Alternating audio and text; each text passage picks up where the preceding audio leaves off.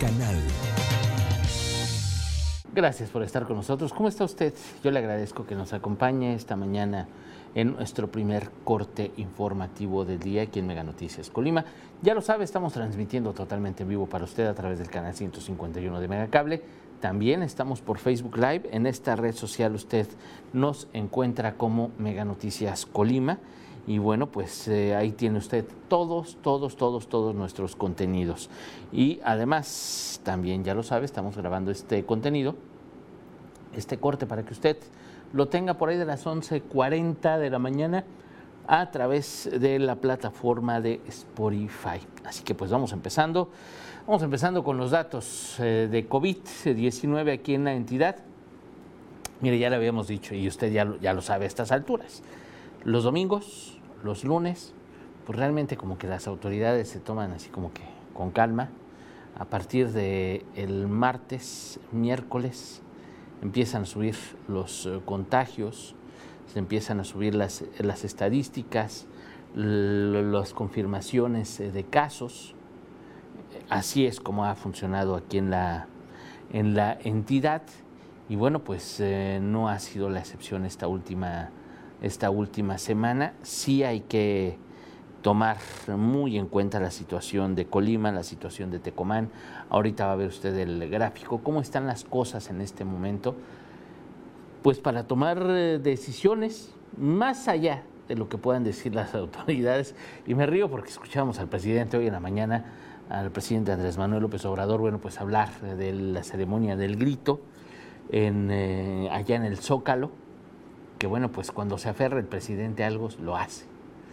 Imagínense nada más, 500 personas en la plancha del Zócalo cuando están prohibidos los eventos masivos, meter 500 personas, aunque haya sana distancia, híjole, ¿qué, podemos, qué le podemos decir?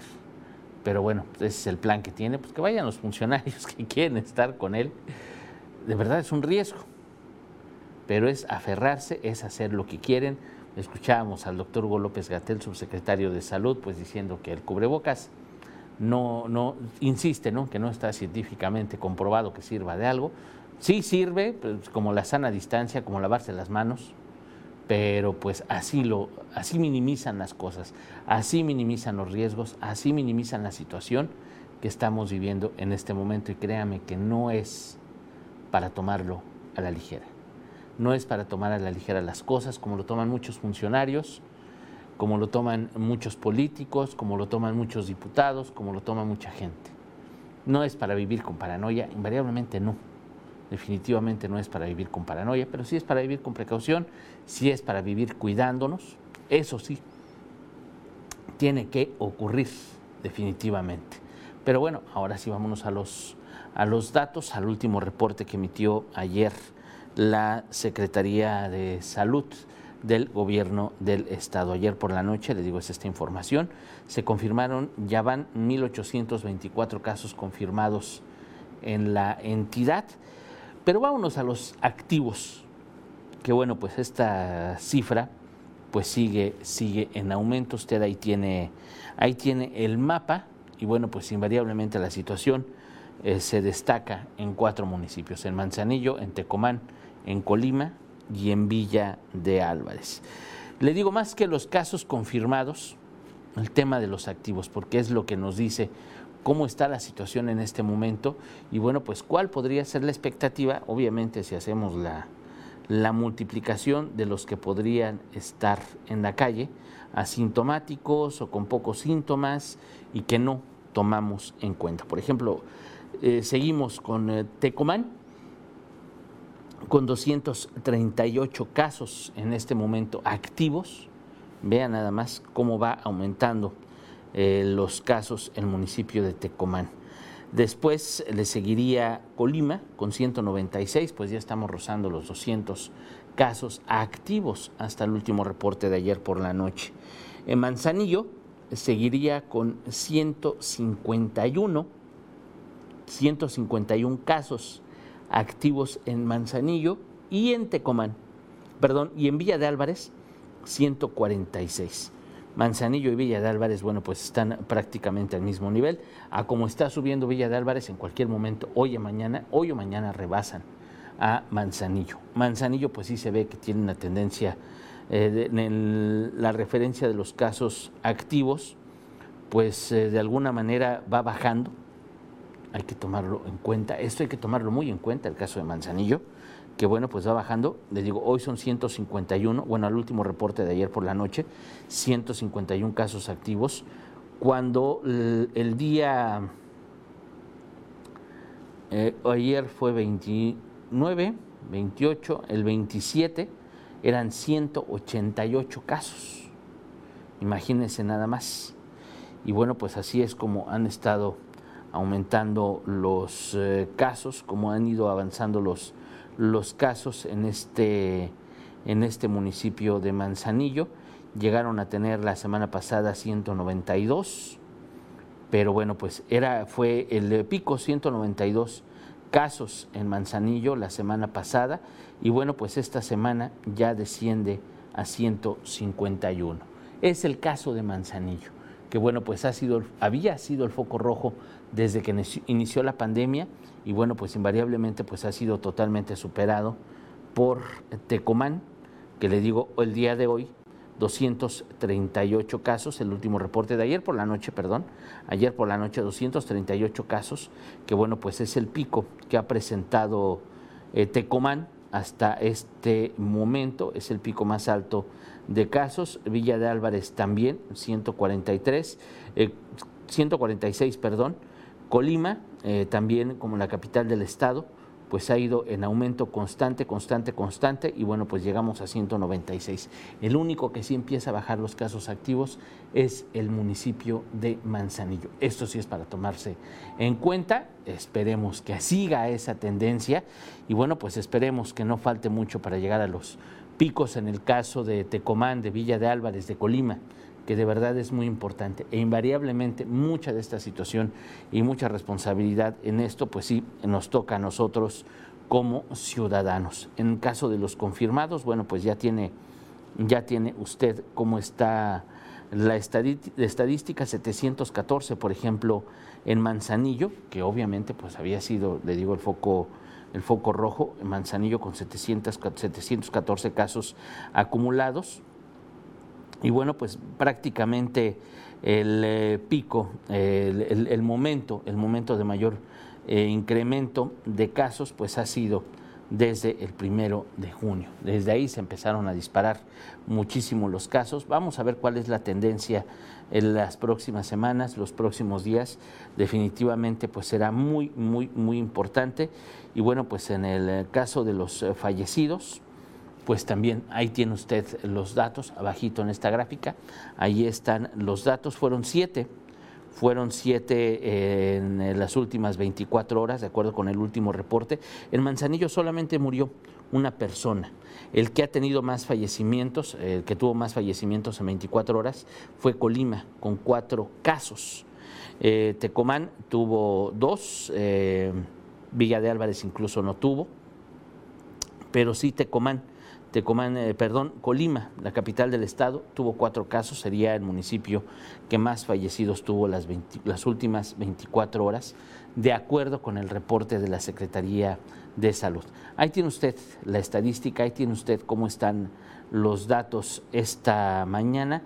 Créame que es para tomarlo muy en cuenta, para tomar decisiones en el trabajo, para tomar decisiones en lo que tengan eh, que tomar en cuidar a los empleados, en cuidarnos nosotros, si vamos a salir a la calle. Le digo, ya no estamos así como para quedarnos en casa, si no quiere quedarse en casa, si tiene que salir a trabajar, si tiene que hacer cosas en la calle, pues hágalo. El asunto es que sí tenemos que estar conscientes que hay mucho más contagios, mucho, pero mucho más contagios que hace dos meses que empezó la reactivación económica. Es algo que invariablemente tenemos que tomar muy en cuenta y es mucho más riesgoso en este momento que cuando empezó la pandemia y que cuando hicimos el primer aislamiento social. No le vamos a mentir.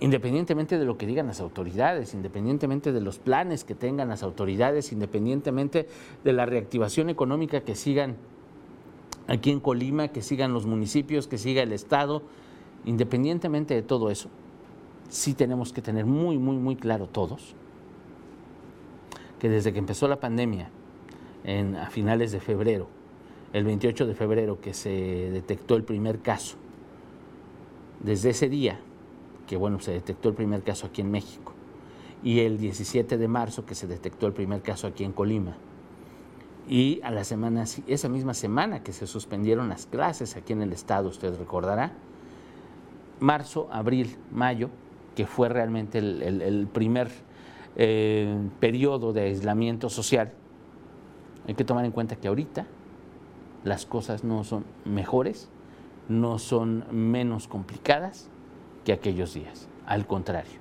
las cosas están más complicadas, las cosas son más difíciles, la situación económica ha empeorado incluso, la pobreza también ha aumentado. Digo, independientemente de los discursos de las autoridades, que de verdad son bla, bla, bla y bla, nada más. Entonces sí tenemos que tomar en cuenta que, tenemos, que estamos viviendo una situación peor, una situación más delicada, con más contagios, con más riesgo, con más posibilidad de contagiarnos en la calle, en cualquier lugar. Entonces le digo, si no nos vamos a quedar en la casa, si no se va a quedar en su casa, tome sus precauciones, use su cubrebocas, la sana distancia, cargue su gel antibacterial, cargue sus líquidos para limpiar cosas. Tómelo en cuenta. Corre menos riesgo una persona exagerada en su cuidado, en su higiene, en su prevención, que una persona que le vale gorro.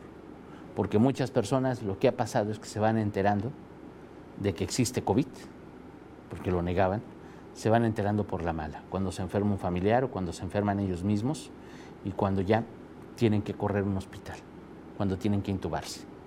Esa es la realidad. no se la vamos a disfrazar, no le vamos a mentir, no queremos que viva con medio, invariablemente no, pero sí queremos que se cuide.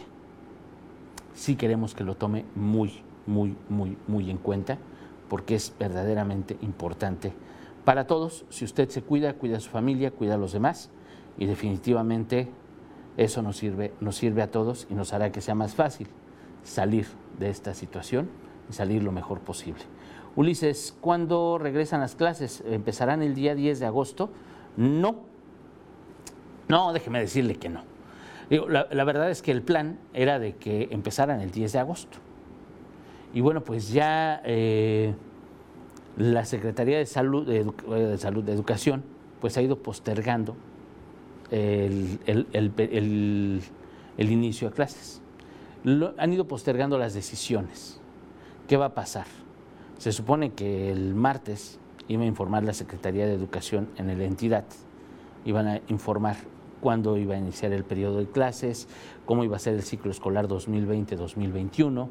Digo, en el caso de las universidades, la Universidad de Colima, TEC, etcétera, todas las universidades, pues sí, tienen un, un calendario tienen un calendario específico, que bueno, pues ya la, educación media superior y la educación superior, pues ya son otros niveles. Pero realmente, realmente lo delicado, realmente eh, lo que los tiene de cabeza a todas las autoridades es la educación básica, es el nivel de educación básica. Le digo, contemplamos y mencionamos a la educación superior y media superior, porque obviamente van en el paquete de escuelas, pero ya son otro nivel. Ya ellos ya antes de la pandemia ya hacían trabajos en casa, ya tenían otra, otro sistema, es muy distinto. Pero el tema de la educación básica, pues realmente es un tema muy delicado. Estamos hablando de la educación de los niños, desde el preescolar, primaria y secundaria. Y hay que pensar que pues muchos padres de familia tenemos que trabajar, muchos a lo mejor eh, pueden hacer home office, muchos no.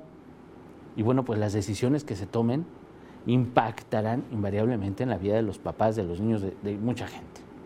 Realmente ese es el problema y es lo que no han sabido resolver.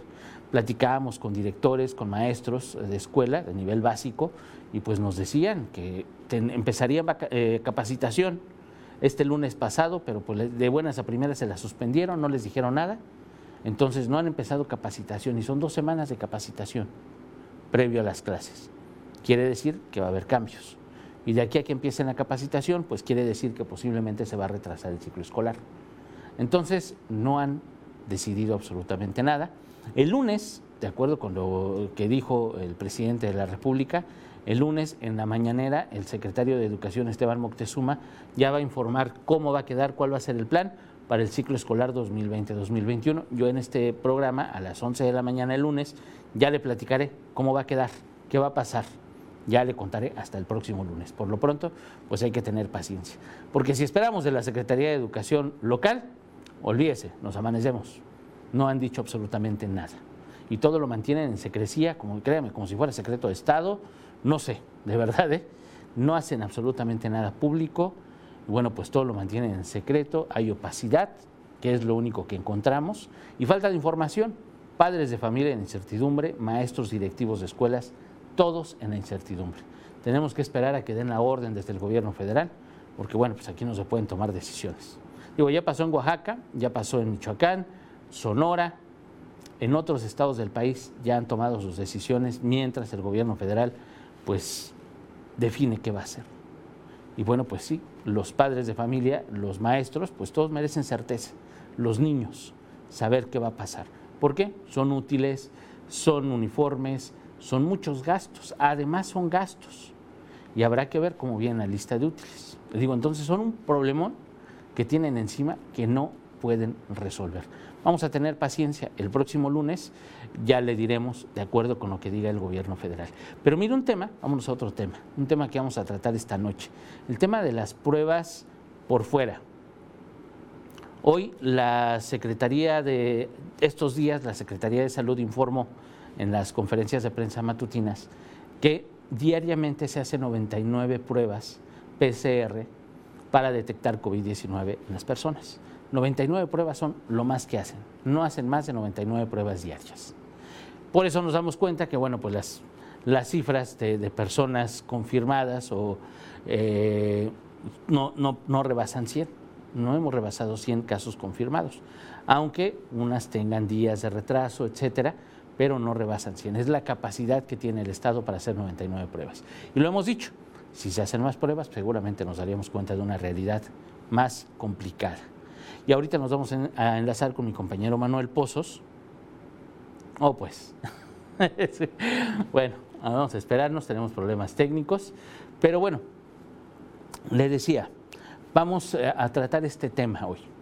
Cómo son las pruebas por fuera, cuánto cuestan, qué tipo de pruebas se hacen, cuántos laboratorios son. Vamos a preguntar también en la Secretaría de Salud cuántos tienen autorizados para hacer este tipo de pruebas, si son la PCR, que es la prueba de laboratorio más exacta, la que hacen las autoridades de salud aquí en Colima, en Jalisco, en Michoacán, en México, o qué tipo de pruebas son las que se están haciendo, qué tan confiables son, etcétera. Vamos a tratar este tema por la noche también para que usted esté pendiente de Mega Noticias, porque pues sí es, es un tema invariablemente importante.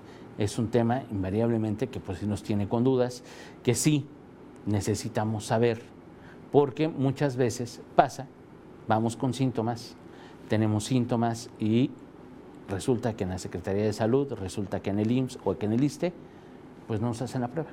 Simplemente nos dicen, no, no, usted no tiene nada, no califica para hacer la prueba porque obviamente no a todos les hacen prueba. Entonces imagínense nada más usted cómo se va a tratar. O le dicen que sí tiene COVID, pero sin hacerle prueba. Y atiéndase y trátese como si fuera COVID. Pero la prueba, no, es que no hay pruebas suficientes. Porque ¿qué tal si los diputados las requieren? Digo, los diputados son ciudadanos VIP. Usted no, ni yo. Yo no soy diputado, yo no soy ni ciudadano VIP como para merecer que me hagan una prueba pero los diputados sí, funcionarios de gobierno, claro que también ellos tienen derecho a tener, a saber si tienen COVID o no tienen COVID. Funcionarios de diferentes niveles de gobierno, claro que ellos sí. Para ellos sí hay pruebas. Hay para quienes sí hay y hay para quienes no hay. Ese es el sector público. Eso pasa obviamente nada más en el sector público. En el sector privado pues tienen un costo, ya le diremos cuánto costarán, cuánto cuestan aquí en Colima, cuánto tiempo se tardan, cómo son los procesos, etcétera, porque le digo, sí es importante, si nos esperamos a que el gobierno nos atienda, a que las autoridades nos hagan pruebas a quienes las lleguemos a necesitar, pues yo creo que muchos nos vamos a quedar esperando, porque no todos somos ciudadanos VIP, déjeme decirle. y perdón, pero pues esa es la realidad que vivimos aquí en Colima. Él precisamente está recorriendo estos lugares, ha platicado ya con personas que van a hacerse las pruebas, ahorita nos va a decir qué es lo que tiene hasta este momento y ya le tendremos el reporte completo, el reporte completito hoy por la noche. Ahorita ya nos vamos a enlazar vía telefónica con el compañero Manuel Pozos para que nos cuente cómo le fue, cómo van las cosas. Le digo porque es algo que sí ha generado dudas. Hemos tenido mensajes, hemos tenido comentarios, hemos tenido llamadas, precisamente cómo están haciendo estas pruebas, quién las está haciendo, se puede, no se puede, tienen validez, puedo creer que sí tengo, no tengo. El problema es ese, que el sector público pues realmente tiene poquitas pruebas. Imagínense nada más 99 pruebas en el estado. En todo el estado se hacen 99 pruebas para la cantidad de personas que hay. Imagínense cuántos casos sospechosos. Hay farmacias en las que ya no hay este, ni paracetamol, ni naproxeno, ni algunos medicamentos que usamos para el resfriado, para dolor de cuerpo, etcétera, ya no hay. Eso nos da la idea, eso nos da una idea de la situación que estaríamos viviendo más allá del sector salud, que es algo verdaderamente delicado. Pero ahora sí vámonos a la línea telefónica, ya está mi compañero Manuel Pozos. Manuel, muy buenos días. ¿Qué tal, Ulises? Muy buenos días. Te saludo en este día. Este, nos encontramos en lo que es la calle Gildardo Gómez, aquí en el pleno centro de la ciudad de Colima, justo enfrente de uno de los laboratorios, este, eh, laboratorios Vargas, donde están realizando precisamente pruebas rápidas de COVID-19. Ulises, este, nos han platicado que en estos momentos los laboratorios de Colima no están autorizados para practicar este, pruebas PCR que este que, también son las autoridades las autorizadas por este la Secretaría de Salud. En este caso nos comenta que esta prueba rápida que se realiza aquí en este laboratorio está autorizada por la COESPRIS, se les practica, se está practicando a, a un promedio de 10 personas por día que son citadas este en diferente horario. Estas pruebas se entregan los resultados en aproximadamente de dos horas, Ulises, y tiene un costo de 1.600 pesos este, por, por prueba. De acuerdo a lo que nos platica la, la, química este, Miriam Plasencia, estas pruebas este, se están realizando, se apenas se comenzaron a, practicar desde hace tres semanas que la COESPRIS precisamente otorgó este, las autorizaciones a los laboratorios de aquí particulares de la ciudad de Colima para que pudieran realizar este, este tipo de pruebas. Este, nos comenta que regularmente vienen, están han estado solicitando estas pruebas personas que pues de pronto presentan síntomas, creen que están, tienen, son sospechosos a COVID y pues bueno, están solicitando su prueba vía telefónica, Ulises, y ya todo el procedimiento ellos les indican en la hora en que vienen a, a este a realizársela. Y como te menciono, son 10 personas únicamente las que están recibiendo también para que este pues este cumplan también con los protocolos que les ha exigido la Secretaría de Salud para que no exista aglomeraciones en el interior, del, laboratorio también y este y se respete la sana distancia. Este como te menciono, las pruebas se, eh, entregan pues a las dos horas prácticamente. Incluso nos comenta que hay personas que pues han solicitado y pues esperan aquí en el mismo este en las afueras del laboratorio también pues este para eh, que les entreguen el resultado de, de sus pruebas, este, esta prueba rápida que se realiza a través de una toma de sangre, Ulises, es como se está realizando esta, esta toma de pruebas. Pues ya tendremos la información más completa en la noche. Por lo pronto, bueno, pues hay varios laboratorios, además de este, que están realizando estas pruebas rápidas, que son autorizados por la COESPRIS aquí en el estado, y la PCR solamente se hace en el sector salud, ¿verdad? Así es, así es, Ulises, es lo que nos ha comentado la química Miriam de este, Plasencia, que esa prueba de PCR solamente está autorizada por el laboratorio estatal, que se debe practicar una vez que si esa prueba rápida sale confirmatoria a COVID-19, los, este, a los pacientes, a las personas que acuden, se les recomienda que ya se hagan esta, esta prueba también de PCR ante el laboratorio estatal aquí del estado. Muy bien, Manuel. Bueno, pues muchísimas gracias. Seguiremos pendientes. Buen día. Claro, Ulises, muy buenos días. Bueno, pues ya escuchó el reporte de mi compañero Manuel Pozos. Hay varios laboratorios que están haciendo estas pruebas rápidas aquí en la entidad. Híjole, aquí voy a decir algo que a lo mejor genera, no, no, no sé cómo lo tome usted, pero yo en lo, personal tengo amigos, conozco personas eh, cercanas que se han hecho pruebas rápidas y que salen negativas. y ándele que se hacen la prueba PCR y sale positivo. Así, así de sencillo. Entonces, sí puede ser un referente, más bien si no tiene síntomas, si tiene síntomas muy leves, pero no es para irnos totalmente confiados. Esa es la realidad. Usted va a gastar su dinero, va a gastar su dinero, pero por pues la PCR pues sí es la más, la más cercana, la más clara para saber si tiene COVID o no tiene COVID es lo, recomendable. Y como ya lo comentaba mi compañero Manuel Pozos, pues no hay laboratorios particulares para hacerse esa prueba aquí en Colima. Hay laboratorios particulares para hacerse esa prueba en Jalisco, en la Ciudad de México, en otros estados, incluso en Morelia, ya hay un laboratorio eh, autorizado para hacerse la prueba PCR. Pero aquí en Colima no, solamente los laboratorios de la Secretaría de Salud. Si alguien ofrece pruebas PCR por fuera y todo eso, puede desconfiar. Le van a decir que van a mandar su muestra a México, que la van a mandar a Guadalajara. Puede desconfiar, porque si esta prueba cuesta mil y tantos pesos, la prueba rápida, la PCR cuesta alrededor de cinco mil pesos, entre cuatro y cinco mil pesos. Entonces, usted nada más infórmese bien, de verdad. Puede hacerse en Guadalajara, puede lo más cercano. Digo, lo más cercano puede ser en Guadalajara. En Puerto Vallarta también hay un, un laboratorio que lo está haciendo, pero en Guadalajara sí hay varios usted paga y bueno, le hacen su prueba, en uno o dos días le, le entregan, máximo en 72 horas le entregan su, su resultado y la PCR pues sí es la más precisa hasta este momento. Entonces, para que usted lo tome muy en cuenta, en la noche hablaremos otra vez, le hablaremos de este tema, le diremos de personas que, bueno, pues han ido a hacerse alguna prueba, cómo están las cosas, pero sí quiero que lo tome en cuenta, le digo, porque yo en lo personal sí tengo amigos, personas cercanas, conocidas, que se hicieron pruebas rápidas que tenían toda la sospecha de que era COVID y pues resulta que en las pruebas rápidas, hasta dos pruebas rápidas resultaron negativas y en la PCR salió positivo. Puede ocurrir también que salgan positivas y en la PCR salga negativo, quién sabe. Digo, porque sí es la más precisa, pero no es tampoco el 100%. Incluso lo dice en, el, en la hoja de los resultados de la PCR, viene una leyenda en la que dice que a pesar del resultado, si es negativa, no quiere decir que no tenga eh, el coronavirus en, su organismo, porque puede ser que apenas se le está, apenas se acaba de contagiar, que aún no tiene síntomas, etcétera. O sea, sí existen posibilidades de que pueda estar contagiado sin que aún en la prueba PCR salga positiva. Puede tardar a lo mejor a una segunda toma, una semana después, puede ocurrir que ya salga positiva. De que saldrá positiva, saldrá positiva, si es que tiene COVID-19. Nada más y para que usted lo tome en cuenta. Si pretende irse a hacer una prueba rápida, ahí está. Ya le dijo mi compañero Manuel Pozos el costo. Puede checar en internet, seguramente ahí estarán los laboratorios que estén autorizados por la COESPRIS para hacerse esas pruebas aquí en Colima. Nada más y que nos quede claro que no es la, la confirmación al 100%, al 90%. Realmente puede ser bajo el porcentaje. Así que nada más para que usted lo sepa, usted está para saberlo y yo para decirle. Para eso estamos.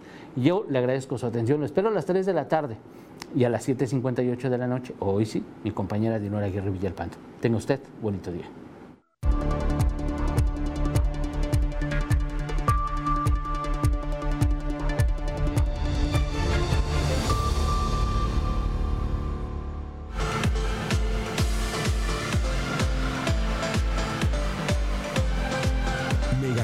Colima